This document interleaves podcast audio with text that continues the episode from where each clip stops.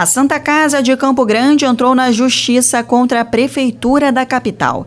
Isso porque no início da pandemia, o município não repassou para o hospital os valores do pós-fixado previstos em contrato, que somam cerca de 1,5 milhão de reais por mês. Para entender como essa situação começou, é importante voltar no tempo.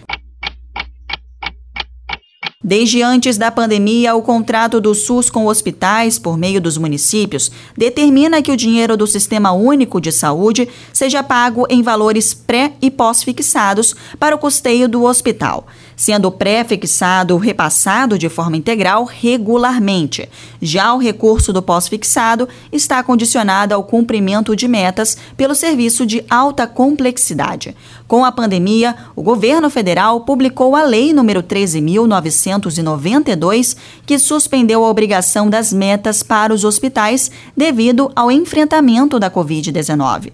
Assim, os hospitais deveriam receber o valor integral do pós-fixado para não perderem a receita, principalmente por conta do aumento de custos na pandemia.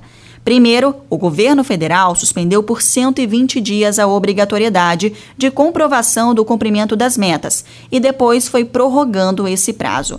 Mas, em Campo Grande, a Prefeitura publicou uma resolução que reduziu o repasse para os hospitais e estipulou que o pós-fixado seria calculado pela média de produção do segundo semestre de 2019.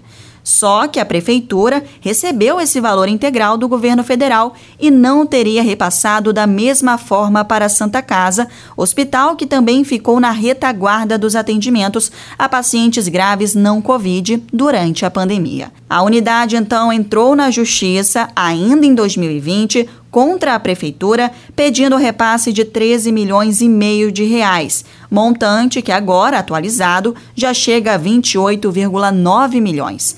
A CBN Campo Grande entrou em contato com a prefeitura, mas não tivemos resposta. De Campo Grande, Ingrid Rocha.